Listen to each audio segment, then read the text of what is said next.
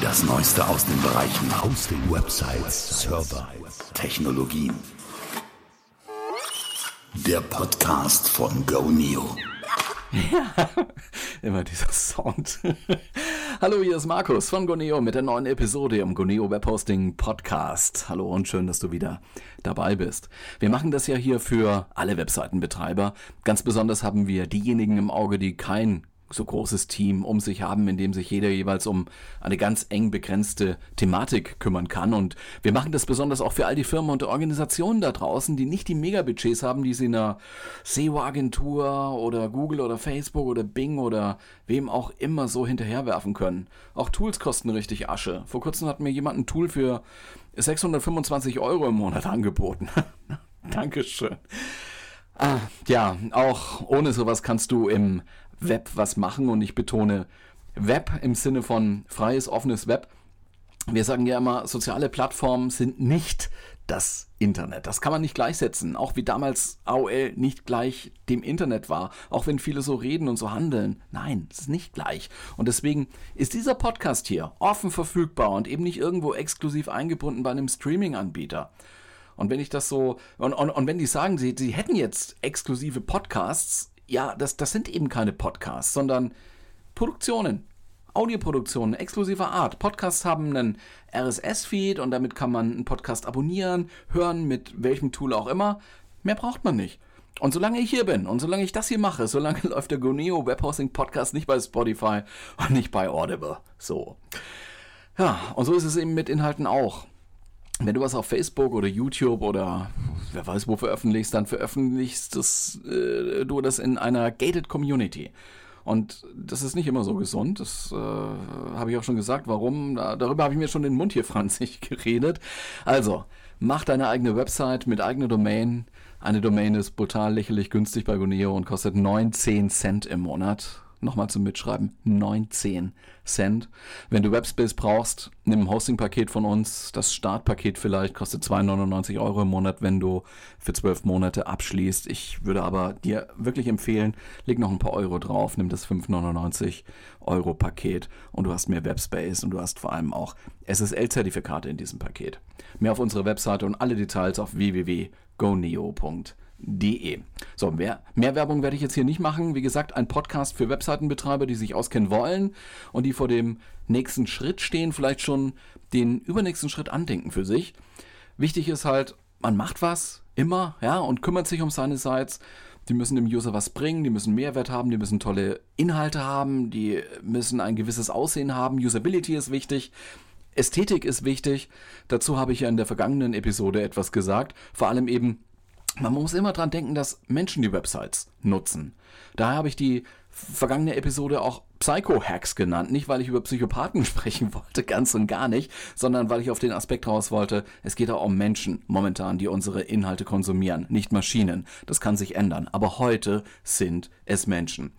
So, und heute wollte ich mal über eine Falle reden, in die viele angehende Webseitenbetreiber und ja, auch langjährige Webseitenbetreiber und auch erfahrene Leute da tappen können. Und ich nenne das mal die Cargo-Kult-Falle. Und bevor ich gleich zu dem Begriff etwas mehr sage, möchte ich äh, auf so typische Situationen eingehen. Also Situation, neue Webseite muss gemacht werden oder eine bestehende muss erneuert werden, sagen wir ein Relaunch steht an. Ja? Und da, da erlebt man es oft, dass diejenigen, die die Seite haben wollen, zu ihrem Team gehen oder zu ihrem Webdesigner gehen und sagen, ich möchte eine Webseite so wie mein Konkurrent XY. So und so. Schau dir das mal an, tausch das Logo aus, vielleicht die Farben noch ein bisschen anders, aber vom Inhalt her und äh, von der ganzen Anlage genau so. Und dann wird eben im Prinzip alles kopiert. Kann man machen. Aber man muss sich bewusst sein, dass es da eben Grenzen gibt. Und dann landet man, wenn man an solche Grenzen kommen will oder kommt, bei solchen Dingen wie der Brand, also auf Deutsch gesagt äh, der Marke. Ja? Die Marke des Konkurrenten ist über die Jahre hinweg aufgeladen worden mit Produkten, Services, eben speziell bei diesem Konkurrenten, bei diesem Unternehmen, mit den Stories, die der Konkurrent über sich und seine Kunden erzählt, mit der Art und Weise, wie dieses Unternehmen die Kunden von sich überzeugt hat. Und wenn es ein erfolgreiches Unternehmen ist, kann man eigentlich davon ausgehen, dass dieses Unternehmen unverwechselbar geworden ist, eine einzigartige Brand hat. Die Leute kennen das und sie sind Kunde, nicht nur, weil sie das Unternehmen mal gerade so kennen, sondern weil sie auch einen gewissen Mehrwert erleben oder erlebt haben. Marke noch dazu als emotionale Mehrwert. Manchmal werden diese Marken auch zur Ich-Konstruktion genutzt. Also man, man, man stattet sich sozusagen äh, damit aus, man zeigt, wer oder was man ist, das, das meine ich so. Also dann, dann muss das Smartphone halt Apple sein, die Schuhe Nike, das Gerät in Coke, das, das kann man beliebig fortsetzen und das ist menschlich, das ist völlig okay, ja. Also, trotzdem, wenn, wenn du aber jetzt Smartphones äh, produzieren willst, versuch mal Apple zu kopieren, versuch mal Apple zu sein, ja, oder, oder Nike. Das ist, das meine ich mit der Grenze, die sich da einfach ähm, äh, setzt. Und jetzt sagst du vielleicht, na gut, man kann halt nicht so ohne weiteres die ganze Infrastruktur zur Produktion äh, wie, wie, Apple jetzt äh, hochziehen oder, oder Schuhe produzieren lassen. Und im Web ist es ja einfacher. Nee, auch im Web ist es nicht so einfach, etwas erfolgreich zu kopieren. Also du kannst nicht einfach Inhalte, Texte, ähnliches von deinem Konkurrenten ziehen, ein paar Umstellungen machen, Füllwörter einfügen, um nicht ganz eins zu eins zu kopieren. Ne? Ähm, äh, nicht nur, dass das wahrscheinlich gegen das Urheberrecht verstößt, mindestens das, es wird dir auch im Suchmaschinenmarketing oder im, im, in jedem Marketing dann auch mal irgendwann auf die Füße fallen. Früher hat man das öfter mal gemacht, ne? Was heißt oft? Man hat die Masche halt oft beobachten können. So eins dieser Dinger da äh, für Tipper-Domains, das war da so ein Klassiker, ne? Damals, als die Leute darauf angewiesen haben, vor der großen Suchmaschinenzeit, dass man die Domain direkt in, den, äh, in die Adresszeile des Browsers eintippt. Heute läuft sowas dann schnell unter Phishing, wenn das jemand heute noch versuchen will. Also, auf große Sichtbarkeit braucht man bei solchen Sachen nicht hoffen. Die Seiten sind dann ganz schnell weg. Ne? Geht schon noch weiter. Also es gibt äh, so, so Webmacher, Leute, die Webseiten erstellen, die sich nahezu ausschließlich an den Konkurrenten orientieren. Meistens auch eher nur an einem oder zwei. Finden sie gut und dann muss alles dem nachempfunden werden und das ist dann so der, der absolute Maßstab. Das ist zu einem, ich sag mal, gewissen Grad auch notwendig. Man muss wissen, was der Wettbewerb macht und man muss auch wissen, was der Marktführer macht und die machen schon was richtig. Ja, die Frage ist halt nur, kann ich das eins zu eins übernehmen? Und hier ist eben die Grenze dann zum Cargo-Kult schnell erreicht. Und besonders groß ist die Gefahr, wenn man nicht weiß, warum Konkurrent XY dieses oder jenes macht, diese Promotion, dieses Pricing, diesen Werbespot oder was auch immer. Ja? Nun kann man jetzt auch sagen, okay, es gibt ja erfolgreiche und viele Beispiele vor allem von Copycats. So nennt man solche Produkte, die kopiert werden. Und ein wesentlicher Teil der deutschen Startup-Landschaft, ja, musste sich eine Zeit lang auch sehr damit auseinandersetzen, mit solchen Vorwürfen. Also einfach mal nachgeguckt haben, was, was machen die amerikanischen Startups, ist da was dabei, gewinne ich da nicht eine Idee und mache ich das auch nur eben auf meinem Heimatmarkt. Ja, StudiVZ war so, so eine Copycat. Was draus geworden ist, wir wissen das. Und es hat halt funktioniert eine Zeit lang, solange das amerikanische Vorbild, also der Ideengeber, noch nicht im Markt war. Also im, im, im lokalen Markt hier, ne? noch nicht präsent genug war, gab noch keine deutsche Version. Als es aber soweit war, und äh, wo dann noch mehr, mehr Features und sowas drin war, dann war es vorbei. Oder kennt noch jemand, wer kennt wen? Ja? Also, nachmachen kann man, wenn man es besser macht, äh, jedenfalls anders macht. Es gibt ein paar Legitimationen dafür, aber so anders und besser sind schon gute, was sind das jetzt, Adjektive, ne? die man eigentlich hier mit reinnehmen sollte. Na, bis zu einem gewissen Grad, also auf jeden Fall kann man sich inspirieren lassen auf der Ebene der Inspiration würde ich sagen, ist das absolut nichts Verwerfliches. Das sieht man ja auch bei den vielen Dating-Angeboten, die es da gibt im Markt, also Online-Dating. Da gibt es für im Prinzip jede Zielgruppe, die man sich vorstellen kann, ein eigens genau zugeschnittenes Angebot und alle können nebeneinander existieren. Da, da wird auch wirklich der Markt ausgeschöpft. Wobei auch hier zu sagen ist, es löst auch Konsolidierungsprozesse aus. Also die Unternehmen werden gekauft, werden in größere Einheiten eingegliedert und ist auch wieder vorbei mit der eigenständigen Entwicklung. Klar, das hat alles eine gewisse Dynamik, aber um jetzt zum Punkt zurückzukommen, Cargo-Kult. Man muss wissen, warum jemand etwas tut. Man muss das verstehen. Besonders dann, wenn man mit dem Gedanken spielt, die Idee aufgreifen zu wollen und für sich benutzen zu wollen. Warum ist das wichtig? Cargo-Kult. Ja, was jetzt mal, gehen, gehen wir ein bisschen rein in den Begriff. Man bezeichnet damit Nachahmungshandlungen, die sich zu richtigen Kulten weiterentwickeln. Jedes kritische nach Sinn fragen, wenn es überhaupt vorhanden war, löst sich auf. Mit, so, so mit der Zeit beim, beim Ausführen dieser kultischen Cargo-Kult-Handlungen. Also man exekutiert nur noch die Nachahmung. Und wenn man dann fragt, warum machen wir das eigentlich, da kommen halt Antworten wie, oh, haben wir immer schon so gemacht, läuft. Hm? Ja, also das anschaulichste Beispiel, was Cargo-Kult ist, ist vielleicht das, was sich in Neuguinea entwickelt hat. Neuguinea spielte im Zweiten Weltkrieg eine wichtige Rolle im Konflikt zwischen den USA und Japan. Die beiden Länder waren im Krieg.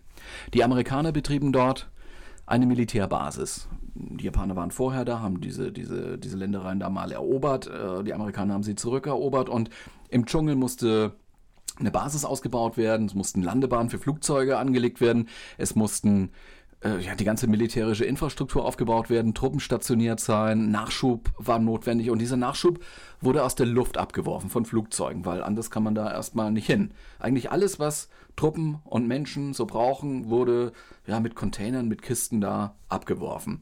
Und das haben natürlich auch die Ureinwohner, die Inselbewohner mitbekommen. Das waren damals indogene Völker und Stämme und sie wurden ja regelrecht überschüttet mit Cargo. Also Cargo heißt Fracht. Da kam Kleidung in Kisten runtergefallen, Konserven, also Lebensmittel, Essen, Zelte, alles Mögliche sozusagen einfach vom Himmel gefallen. In den Augen der Ureinwohner von den Göttern. Ja, die konnten sich das nicht anders erklären. Und was dann passiert ist, ist eigentlich das Fatale. Die Ureinwohner haben sich nicht mehr darum gekümmert, eigene Nahrung äh, herzustellen durch Landwirtschaft oder, oder äh, zu jagen oder so. Und sie haben ihre Hütten selbst vernichtet, weil sie hatten ja alles sozusagen aus der Luft. Also es ist genug dann äh, in, in, ins Wasser gefallen, irgendwo im, im, im Dschungel hängen geblieben. Sie konnten darauf zugreifen und hatten mehr, als sie da eigentlich benötigt, äh, benötigten. Ja, irgendwann ja, jetzt nicht irgendwann, sondern 1945 war der Zweite Weltkrieg dann ja zu Ende und die amerikanischen Truppen sind abgezogen. So, und es kamen keine Flugzeuge mehr. Und damit kam auch kein Cargo mehr. Es fiel nichts mehr vom Himmel. Die Ureinwohner haben dann darauf reagiert. Und zwar so, dass sie angefangen haben, Wälder zu roten, sozusagen Landebahnen für ja, die, die Flugzeuge, die sie damals gesehen haben, anzulegen. Ne? Sie haben sich aus Holz Kopfhörer nachgeschnitzt und Funkgeräte und die haben die auch so verwendet, wie sie das von den Amerikanern gesehen haben. Sie haben auch das Verhalten imitiert, wie, wie zum Beispiel dieses, dieses Einwinken der Flugzeuge bei der Landung. Ne? So. Ja, das war dann Cargo-Kult und das ging so weit, dass sich diese, äh, dass, dass sich die Ureinwohner diese, diese Baracken, diese typischen Militärbaracken dann nachgebaut haben. Cargohäuser nannte man dann diese, diese Bauwerke, die entstanden sind, als die Truppen längst abgezogen waren. Für die Ureinwohner war das, was sie von den Amerikanern gesehen haben, natürlich, äh, das war Magie. Sachen fallen vom Himmel und nun kamen Flugzeuge und Cargokisten nicht mehr. So sehr man sich dann auch bemühte mit diesen Cargo-Kult-Handlungen. Ja, das war bei weitem nicht das einzige Beispiel für Cargo-Kult. Also gibt es äh, auch äh, tiefer in der Geschichte noch weitere Beispiele, kannst du mal nachlesen. Äh, ganz witzig, äh, wer, wer Mad Max gesehen hat, also jenseits der Donner, Donnerkuppel, ne? Beyond, Beyond äh, äh, weiß ich jetzt nicht mehr der englische Titel, auch da ist Cargo-Kult filmisch so ein bisschen dargestellt. In der Szene haben ein paar Leute so, so Geräte in der Hand und agieren damit, weil sie einen Captain Walker rufen wollen, so, so eine Art Messias, der, der sie erretten soll. Also, wir sollten darauf achten, dass wir keinen Cargo-Kult entwickeln und nicht nur nachahmen, sondern wir müssen wissen, was wir da tun. Warum wir das tun, warum andere das tun. Also das muss man hinterfragen und äh, vielleicht, vielleicht auch irgendwo ausdiskutieren. Und auch rechtzeitig wieder damit aufhören, wenn man diese, diesen Imitationspfad beschreitet äh, oder beschritten hat. Wenn es nicht passt oder wenn es nicht zielführend ist, stopp. Ja, sowas gibt es an vielen Stellen in der Wissenschaft. Das ist da ein richtiges Problem. Also man, man, man spricht auch von Cargo-Kult-Wissenschaft, das ist jetzt ein bisschen verächtlich gemeint. Das sind so Arbeiten, wo formell eigentlich alles richtig gemacht worden ist. Ja, tolles Paper und, und, und die Zahlen passen und P kleiner 0,05 und so weiter. Aber es hat irgendwie äh, keinen richtigen Sinn, weil das tiefe Verständnis für die Materie fehlt. Oder man spricht auch von Cargo-Kult im Management. Er wird einfach gemacht und getan, wie es ja im, im Lehrbuch steht oder wie es mal eine Unternehmensberatung empfohlen hat. Und dann äh, ja, macht man alles, was da drin steht mit der Matrix-Organisation und so. Ne? Man ist umtriebig und rührig und, und hat seine Meetings und, und, und seine Events und äh, äh, was auch nicht alles. Nur ist das alles am Ende völlig sinnlos. Ja, und, und ähm, manchmal ist das richtig grotesk.